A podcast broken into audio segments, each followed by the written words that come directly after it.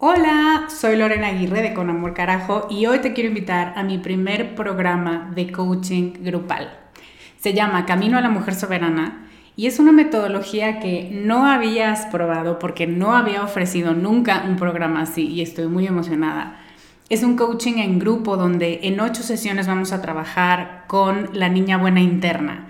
Vamos a trabajar un bloqueo por sesión que estás cargando que no te permite construir una vida plena porque se activan respuestas de tu niña buena interna. Y te voy a dar una práctica para ejercitar una habilidad que contrarreste este bloqueo y, muy importante, vas a tener el input, las vivencias y las mejores prácticas de tus pares, de otras que están igual de interesadas que tú en trabajar con esta niña y con esta soberana y de quienes te vas a enriquecer mucho. Entre las habilidades con las que vamos a trabajar está el merecimiento, usar tu deseo como brújula, aprender a recibir, la autorregulación emocional y cuatro habilidades más. Este es un grupo reducido, tenemos 15 sillas y una de ellas puede ser para ti. Te invito a que vayas a descubremasdeti.com diagonal camino para revisar las ocho habilidades completas la metodología mayormente explicada, los planes de pago y para que veas dónde nos puedes encontrar si tienes preguntas. Te esperamos allá para recorrer este camino juntas. I'm Sandra, and I'm just the professional your small business was looking for. But you didn't hire me because you didn't use LinkedIn jobs. LinkedIn has professionals you can't find anywhere else, including those who aren't actively looking for a new job but might be open to the perfect role, like me. In a given month, over 70% of LinkedIn users don't visit other leading job sites. So if you're not looking on LinkedIn, you'll miss out on great candidates like Sandra. Start hiring professionals like a professional. Post your free job on linkedin.com/people today. Estás escuchando Con amor carajo, capítulo 76.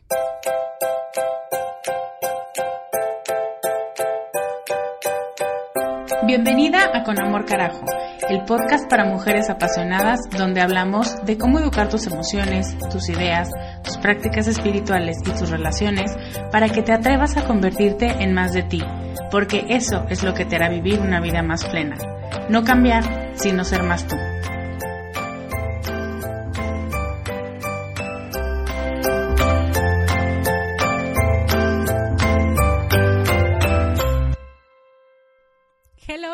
Estás? Yo soy Lorena Aguirre, soy life coach y hace un año aproximadamente estaba viendo, me encontré con una comediante venezolana que hace sketches en inglés, muy internacional ella, y se llama Joanna Hausman.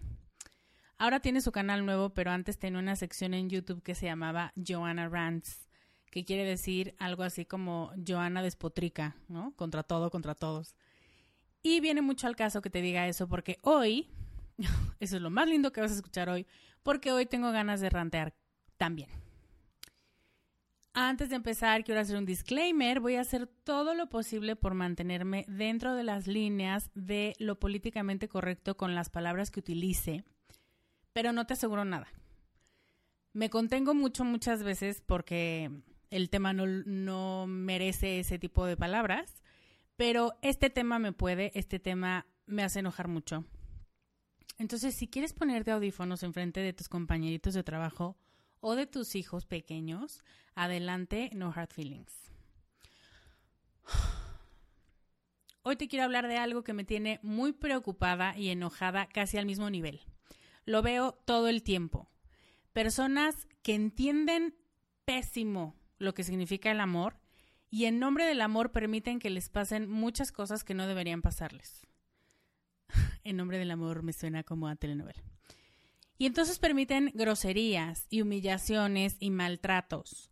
Y al final terminan dando en el centro de lo más esencial de sí mismas, en la manera en la que se ven, en la manera en la que se piensan y se tratan, y finalmente en la ausencia de amor que se tienen. Yo sé que normalmente no trato estos temas, voy a salirme un poco del tema de descubre de cada semana. Normalmente no le hablo a este sector, a las mujeres eh, maltratadas, dominadas y sumisas. Pero hoy lo quiero hacer porque estoy muy encabronada. Esa es la realidad. Entre los casos que con mucha apertura nos hacen favor de compartir en Comunidad Descubre, entre las mujeres de alto nivel y con un alto IQ siendo calladas en público, las mujeres que se mueren en un choque y les dicen putas porque se lo merecían, y las primeras damas que están relegadas a ser un accesorio de compañía, dime tú quién no está encabronada con esas realidades. Pero más allá de mis fines ególatras y personales, quiero hablar de este tema porque he visto este fenómeno repetirse con una frecuencia sumamente dolorosa. Mujeres que se hacen chiquitas y que se creen las estupideces que los otros dicen y la manera en la que los demás las juzgan. Que la gente se tome la molestia, el tiempo y tenga los pantalones para hablar de ti es lamentable, pero que tú te lo creas y que realmente te cuestiones quién eres por escuchar sus comentarios estúpidos, eso es absolutamente irracional. Porque tu valor no tendría que estar atado, no, no tendría, no, no tiene no tiene sentido que esté atado a lo que los demás piensen de ti, opinen de ti o cómo se comporten contigo. Lo cierto es que muchas veces nos confundimos, porque permitimos tantas cosas que nos hacen sentir chiquitas que terminamos creyendo que efectivamente somos chiquitas. Entonces, si no pega contigo este tema porque tú eres otro tipo de mujer, escúchalo igual. Por favor, compártelo con quien sabes que lo puede necesitar o con quien sabes que lo puede compartir con alguien que lo puede necesitar. Porque todas conocemos a esa alguien que sigue en una relación en la que no es feliz, pero tiene mucho miedo a quedarse sola. O la que no está bien, pero sigue ahí porque cree que eso es amor o porque es a lo que está acostumbrada y a lo que ha estado acostumbrada toda su vida o alguien que permite malos tratos porque cree que es parte de la vida y a cada quien le tiene que tocar su parte de mierda. O incluso a alguien que es maltratada emocionalmente y ni siquiera se ha enterado. Quiero hablar del maltrato emocional y del maltrato psicológico, que no terminamos de darle la misma importancia que al maltrato físico. Creo que mm, el maltrato físico, como todo lo físico, es mucho más evidente porque deja marcas físicas, porque deja moretones, porque se ve que no estás bien. Y el maltrato emocional, por ser más sutil, muchas veces ni la persona que lo padece lo nota. Y para mí es muy importante que puedas percibir estas señales y que puedas ver lo que no está bien. O sea, por más acostumbrada que estés a la situación, porque llevas mucho tiempo viviéndola, no quiere decir que no haya indicadores objetivos fuera de ti que, que te puedan dar tranquilidad y que te puedan hacer ver que tienes que parar, que tienes que poner altos y que tienes que a lo mejor terminar relaciones, a lo mejor denunciar, a lo mejor lo que tú quieras. Pero sí hay maneras de entender y de poder ver que estás permitiendo cosas que no te mereces, porque nadie se merece un maltrato de ningún tipo. Pero los psicológicos son mucho más profundos, son mucho más intensos, porque lastiman tu propia percepción de ti, porque lastiman tu autoestima, porque no te dejan verte como eres. Y solamente te ves bajo los ojos de la persona que habla, que además suele ser una persona con un corazón muy chiquito y con muchos traumas y con muchos elementos de personalidad que no le permiten ser más generoso o generosa contigo y sacar en ti todas sus frustraciones. Quiero también hacer una aclaración y decir que no estoy atacando a nadie, simplemente estoy hablando a la parte afectada, ¿no? A la parte sumisa y a la parte que a lo mejor no se está dando cuenta y piensa que es una exagerada, porque eso es un indicador también. Ese, a lo mejor, bueno, pues hay gente que la pasa peor que yo, sí, pero no tendría que pasarla mal en ningún nivel. Entonces, que te pegue poquito o que te maltrate poquito no quiere decir que estén bien las cosas. Entonces, bueno, no es con intención de atacar a nadie. Sabes que yo no gasto energía pensando en el atacante y en sus motivos y en sus frustraciones. Simplemente me parece importante señalar que ahí están y que son el móvil de lo que después hace contigo o te dice a ti. El primero y uno al que estamos muy acostumbradas son los celos. Y los celos enfermizos, porque detrás de ellos hay una necesidad de controlarte. Y esto es violencia porque lo que quiero es controlar lo que piensas, controlar con quién estás, controlar lo que dices, por qué viste a esa persona, por qué interactuaste con esa persona. Em, déjame ver tu celular si no tienes nada que ocultar. Se mezclan los celos con el control, con el chantaje. Y de pronto también se utiliza con inteligencia la manipulación y se intenta convencer a la persona que se está tratando mal de que no tiene nada que ocultar, de que yo no te estoy pidiendo tu celular y no te estoy pidiendo ver tu WhatsApp porque dude de ti, simplemente, pues si no hay nada que esconder, déjame verlo. Y de pronto podemos caer en, pues sí es cierto, no tengo nada que esconder, pero ahí cedemos terreno. Y ahí dejamos que la otra persona entre en, en un teléfono, que es un espacio físico, es un espacio virtual también, pero es nuestro. Cada quien toma las decisiones que quiere y cada quien sabe los acuerdos de pareja que tiene, pero estos acuerdos en los que se comparte cuenta de correo y en los que tu pareja conoce tus contraseñas, parecería una estrategia de confianza, pero muchas veces no lo es y cada vez son más las personas que reportan que tienen un celular, que es el que le enseñan a la pareja, y otro que solamente es para ellos porque al final lo que se está violentando es la propiedad privada y mis pensamientos privados y mis WhatsApps privados y lo que yo quiera decir. Entonces, este es una, un elemento importante de violencia porque lo que busca es controlar. Otro elemento es la descalificación. Cuando humillas a la otra persona cuando te juzga por la manera en la que te ves, en la que te vestiste, en la que te quedó tu corte de pelo, en la que cocinaste porque a ti todo se te quema, en qué les estás enseñando a los niños. No hay una sola cualidad que tengas. Y la gente te dice que te ves guapísima por el nuevo tinte que te pusiste y tu pareja te dice, eh, X, ¿eh? Tampoco te creas tanto. Ese tipo de comentarios se llaman microagresiones. Yo no les veo nada de micro porque son son pura mierda, esa es la verdad. Y lo peor es que la gente o las parejas lo dicen con una sonrisa en la cara, porque ya ni siquiera se perciben como agresiones. Y son graves, porque tú haces todos los intentos que puedes por decirle a esa que está en el espejo que sí estás bonita, que sí eres talentosa, que sí sabes hacer las cosas, porque de tanto que te lo repiten, ya lo empiezas a dudar.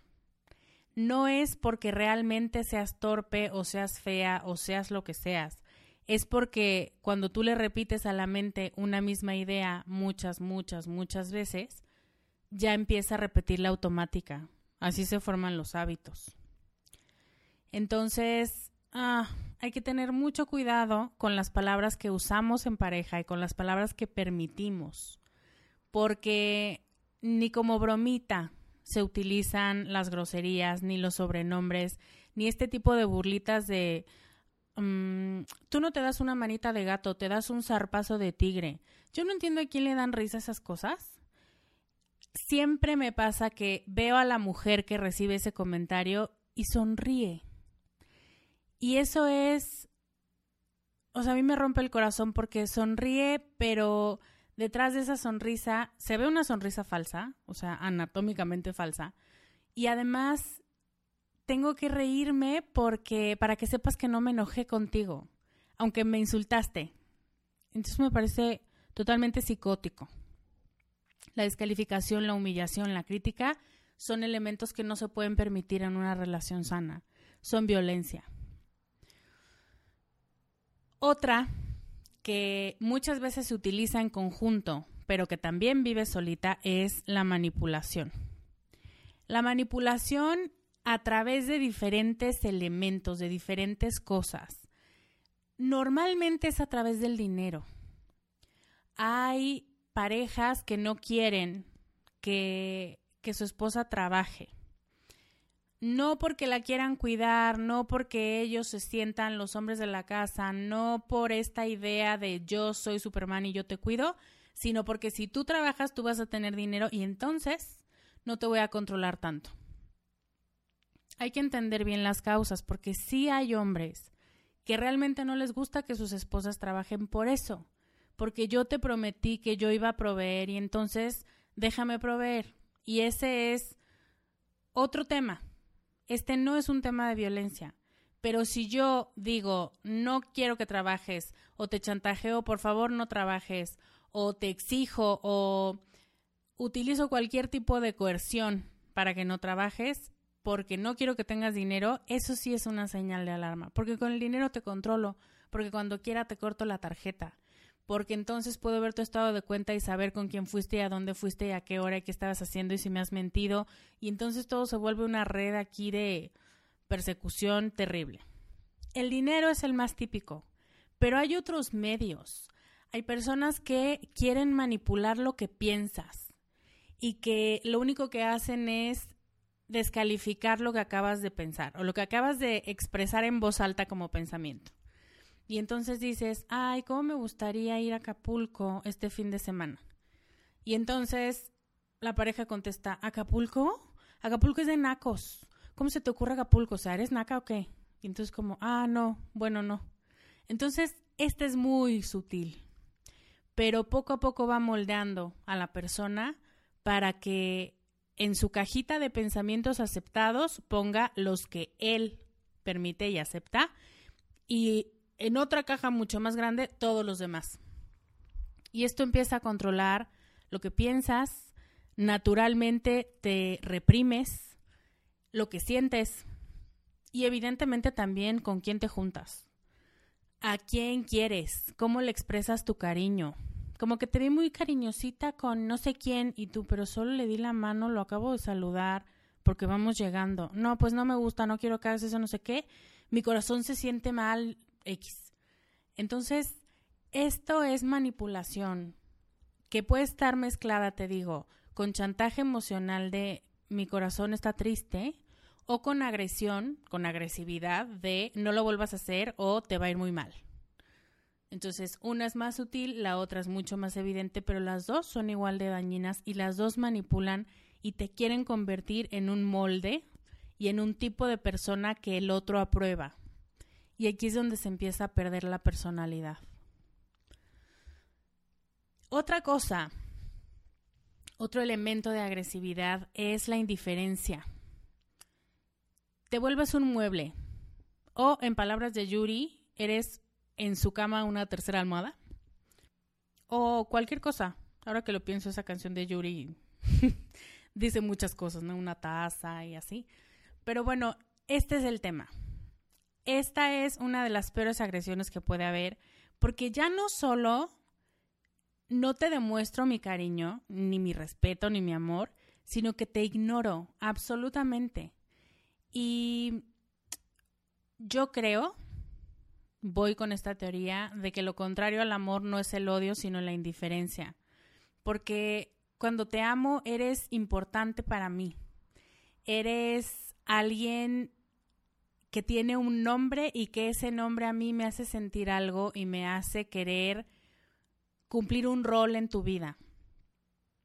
Y cuando soy indiferente, es como si no estuvieras. O sea, más bien me da igual si estás o no estás. Y muchas mujeres aceptan esto. Y aceptan porque, bueno, empiezan a justificar que seguro está cansado, que seguro no se dio cuenta, que seguro no escuchó. Y hay maneras en las que podemos dar muchas explicaciones, pero en el fondo tú sabes que así no son las cosas, que para eso no firmaste, que así no querías vivir. Esa no era tu intención inicial. I'm Sandra, and I'm just the professional your small business was looking for. But you didn't hire me because you didn't use LinkedIn jobs. LinkedIn has professionals you can't find anywhere else, including those who aren't actively looking for a new job but might be open to the perfect role, like me. In a given month, over 70% of LinkedIn users don't visit other leading job sites. So if you're not looking on LinkedIn, you'll miss out on great candidates like Sandra. Start hiring professionals like a professional. Post your free job on linkedin.com/people today. Y entonces es como vivir en un desierto. Y típicamente las mujeres que viven en esta indiferencia suelen deprimirse mucho. Pero además no piden ayuda porque también entre estas lavadas de cerebro que nos hacemos pensamos que todo mundo vive alguna época así, que a lo mejor muchas de tus amigas también lo viven en pareja de esta manera, pero no dicen nada y entonces, eh, más o menos, como consuelo, consuelo de muchos. Otra es la agresión verbal y esta es, junto con la agresión física, una de las más claras. Y suele consistir en amenazas o en gritos o en aquí se hace lo que yo digo y yo tengo la última palabra y tú te callas y aunque es mucho más evidente y aunque mantiene en alerta a la pareja, hay muchos hombres que la siguen utilizando. Bueno, es que no quiero hablar de hombres. Si te fijas, no he hablado de hombres o mujeres porque creo que esta no es una cuestión específica de, de género, sino del rol o de la forma en la que decides presentarte con tu pareja.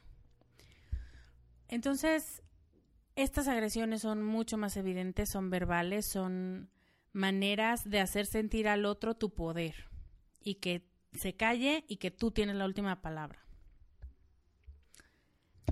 Hay otra que yo le digo el síndrome de la tienda de conveniencia o del OXO porque tú tienes que satisfacer mis necesidades. Y yo te voy a respetar y te voy a querer en función de lo que hagas por mí y de lo que hagas para mí y de cuánto cocines y de qué tan limpia esté la casa y de qué tanto les dices a los niños y de mm, qué es lo que estás leyendo si es alguien un poco más pseudo intelectual o de qué estás hablando para que yo sepa que no estoy casada o casado con una tonta.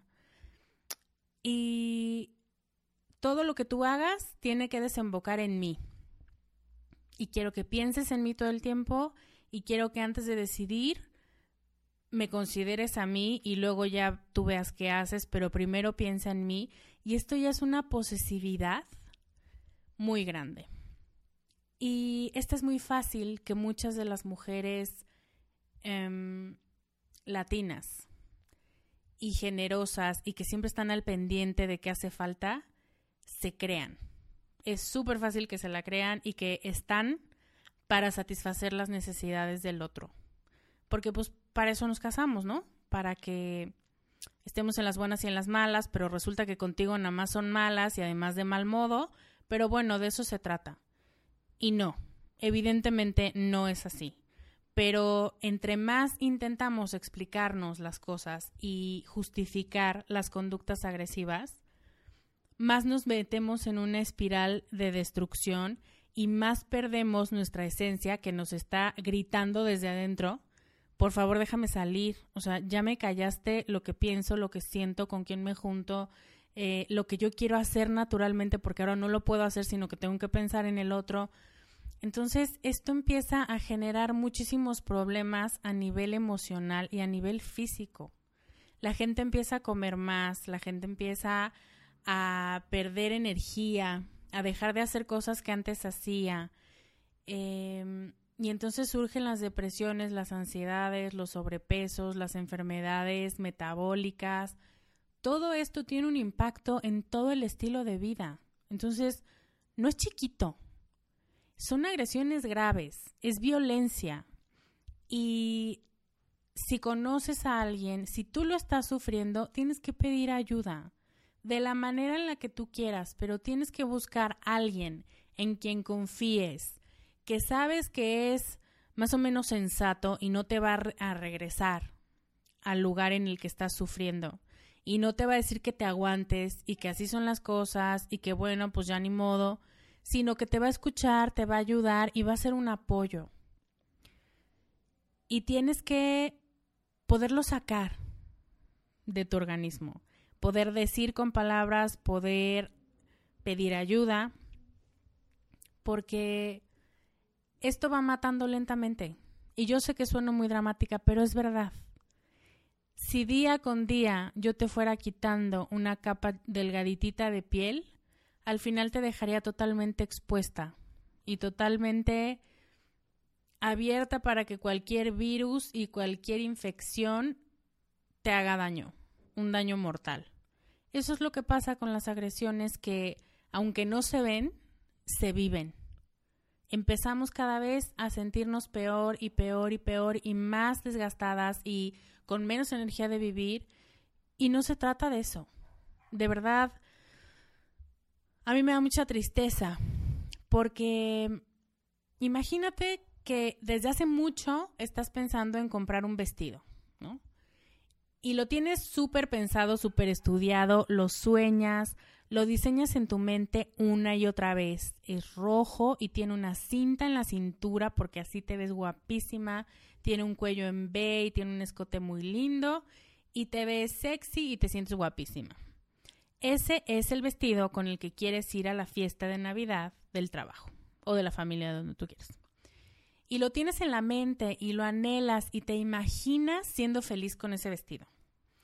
Pero un día llega tu tía y te regala un vestido verde olivo, espantoso, que parece gabardina, y te dice, pruébatelo, te va a quedar increíble, estoy segura, porque lo escogí para ti. Y a ti la verdad es que no te encanta la idea, pero bueno, le sigues la corriente porque eres bien linda y te lo pones. Y entonces cuando te lo ve puesto, tu tía osa decir, no hombre, qué barbaridad, se te ve padrísimo, ya no busques más, ese es tu vestido para la fiesta del trabajo tú logras ver esta imagen, tú te la imaginas. ¿Qué haces en esa situación? ¿Te quedas el vestido aunque no te guste? Porque ni modo que tu tía pobrecita tan linda que te lo compró y no tiene dinero y todavía te lo compra, se va a sentir mal. ¿Te intentas convencer de que no está tan feo y entonces te lo pones?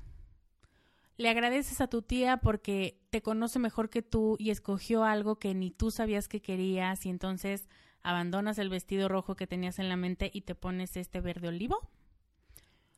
¿O le das las gracias pero sigues buscando? Lo que haces con el vestido dice mucho de ti y dice mucho de la forma en la que tratas a tus proyectos. Tal vez los pospones, tal vez los haces menos, tal vez no los escuchas, no los validas, o se los cantas a todos pero no haces nada, o tal vez eres una necia que hasta que lo consigues no paras de intentar. Déjame decirte algo. Tener una pareja es uno de los proyectos más importantes de tu vida. Ser una pareja, porque tener suena como que es algo coleccionable. Ser una pareja es un proyecto de vida que no puede hacer nadie más que tú. Nadie lo puede diseñar mejor que tú, nadie se puede contestar las preguntas medulares de lo que quieres y necesitas de otra persona y lo que estás dispuesta a darle a esa persona. Es un proyecto de vida que no se puede tomar a la ligera y que no se puede basar solamente en cómo te sientes en este momento. Y si ya vives en pareja, tampoco se puede quedar como, bueno, pues seguramente así es y solamente debe ser un mal rato y luego lo vamos a superar mágicamente porque el tiempo lo cura todo. Si no te conformarías con menos, hablando de un vestido, un vestido que anhelas con todo tu corazón, pero al final es un vestido, menos te puedes conformar con una persona que va a ser tu compañero de vida. Y ojo, porque los radicales nunca faltan. o sea, si tu viejo tiene dos defectos, pero no es ninguna clase de violencia de las que hemos hablado aquí, bueno, es que también no hay personas perfectas. Sí va a haber cosas que no te gusten de él, pero que hablando se arreglan. Que comprándole una tirita para la nariz deja de roncar, o sea, son elementos que no son graves. O hay otros que a lo mejor sí te generan mucho ruido, pero que no te afectan en tu dignidad. Esto es el punto clave de las agresiones y de la violencia. Con todo lo que te acabo de decir, bueno, la agresión física te lastima y te trata como si no valieras, porque tu cuerpo es un límite y no se está respetando ese límite, se está lastimando. Las otras te hacen pensar que eres tonta, que eres fea, que eres incapaz, que no puedes tener dinero, que no puedes tener poder adquisitivo, que no eres una buena mamá, que no eres tan lista como piensas. Todo eso pega directamente en quién eres y en quién piensas y en la autoestima que tienes. Entonces, esas son agresiones que tenemos que identificar inmediatamente en cuanto empiezan a pasar y frenarlas. Si te parece que necesitas ayuda de alguien más porque tú sola no lo puedes hacer, pídela. Te voy a dejar páginas y teléfonos para instituciones que precisamente trabajan con mujeres violentadas, porque esto no es un tema que se solucione con un podcast, pero sí me parece importante hacer conciencia. Quiero decirte que le he dado muchas vueltas a este tema, a este tema del amor. Y es hora de hacer un, un, curso, un programa, donde voy a hablar de cómo elegir una pareja, de cómo evitar equivocarte, cómo encontrar realmente esta persona que estás buscando y no conformarte con lo que hay. Cómo hacerte las preguntas correctas para tener la certeza de que estás escogiendo justo lo que quieres y lo que necesitas. Es un proyecto que tengo muchas ganas de hacer realidad, que todavía no tengo fecha, que todavía no te estoy promoviendo. Va a ser este año, pero sí lo que quiero hacer hoy, hablando del tema de pareja y hablando de las equivocaciones que cometemos cuando nos relacionamos en pareja y las cosas que permitimos, creo que es muy importante tener claro desde el principio a dónde voy, y que estoy buscando con una relación de pareja y saber que, como se dice vulgarmente, no son enchiladas. Entonces abrí una lista de espera para que te inscribas a ella si te interesa saber esto. Voy a hacer dos programas. Este primero va a ser para solteras, ¿no? Para, bueno, solteras divorciadas, para quien está buscando una pareja pero quiere hacerlo bien. Digamos como mindfulness para el corazón y para elegir pareja, de eso se va a tratar este programa, este primer programa. Y tienes que ir a descubremasdeti.com diagonal amor para dejar tus datos y quedar inscrita en la lista de interesadas y que te empiece a llegar información cuando tenga mejor los datos y las fechas y los contenidos para que seas la primera en enterarte. Este tema puede dar para mucho. Eh, es un tema triste, es un tema real y es un tema que todavía seguimos experimentando y seguimos permitiendo y seguimos viviendo. Te dije al principio una serie de ejemplos, pero lo vivimos desde las esferas más altas, social y políticamente hablando, hasta lo más casero porque esto es un estilo de vida, esto es una mentalidad. No se trata de que algunas personas lo acepten o no, o de que sea un problema en la persona. Sí es un problema en la conducta de quien ejerce esta violencia, pero también es un problema del entorno que se lo permite, que favorece esta situación y que no le pone un alto. Antes de despedirme, te quiero pedir que me cuentes en los comentarios con qué te quedas de este podcast, qué agresiones estás permitiendo o qué agresiones estás fomentando hacia otras mujeres, ya sea porque les dices a ellas que no pasa nada y que no es tan grave, o porque compartes historias que siguen fomentando esta idea de que es normal y está bien, o por lo menos no está tan mal. Mientras hagamos conciencia de esto, de que nosotras también somos actrices en este maltrato, va a ser más fácil que nos cachemos y que dejemos de hacerlo con tanta frecuencia y finalmente paremos este tipo de pensamiento y de agresión. Vamos a comprometernos a eliminar la violencia. Esto se logra poniendo altos si la estás viviendo, pidiendo ayuda si no crees que puedas hacerlo sola, porque también se vale que lo sepas. Te repito que te voy a dejar números de contacto y páginas en las que puedes saber más sobre qué puedes hacer si te sientes así. Otra cosa que podemos hacer es abandonar las relaciones abusivas. Y también como el bullying, cuando permitimos que pase y no decimos nada o fomentamos el maltrato con nuestros comentarios o acciones, no estamos ayudando a eliminar la violencia. Entonces, hay que ser muy claras y muy conscientes de lo que decimos, de lo que expresamos, de las opiniones que tenemos sobre otras mujeres, de lo que les permitimos vivir y lo que les normalizamos. Este es un tema muy común y que solo si trabajamos lo vamos a poder superar. Espero haber sido de ayuda con mi perspectiva. Me despido, te mando un abrazo muy grande, espero no haberte deprimido. no era mi intención, pero sí creo que el tema es serio y necesita atención urgente si es que tú lo estás viviendo. Yo soy Lorena Aguirre y te veo la próxima semana con más consejos para ser más tú. Bye.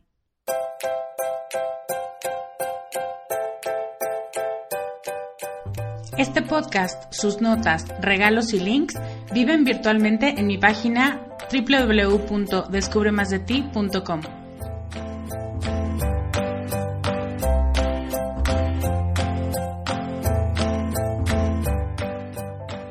Carajo. Locución adjetiva ponderativa malsonante que significa, entre muchas otras cosas, algo muy grande y muy intenso. En mi mundo así es como tienes que conocerte, valorarte y amarte, con una intensidad tan grande que no pases desapercibida. El mundo necesita que seas más tú y que nos enriquezcas a todos con tus habilidades, tus talentos y tus sueños. ¿Te atreves?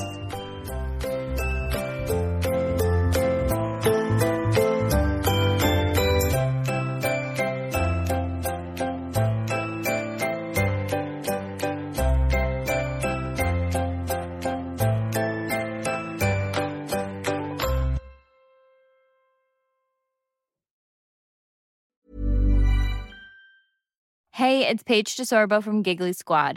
High quality fashion without the price tag. Say hello to Quince.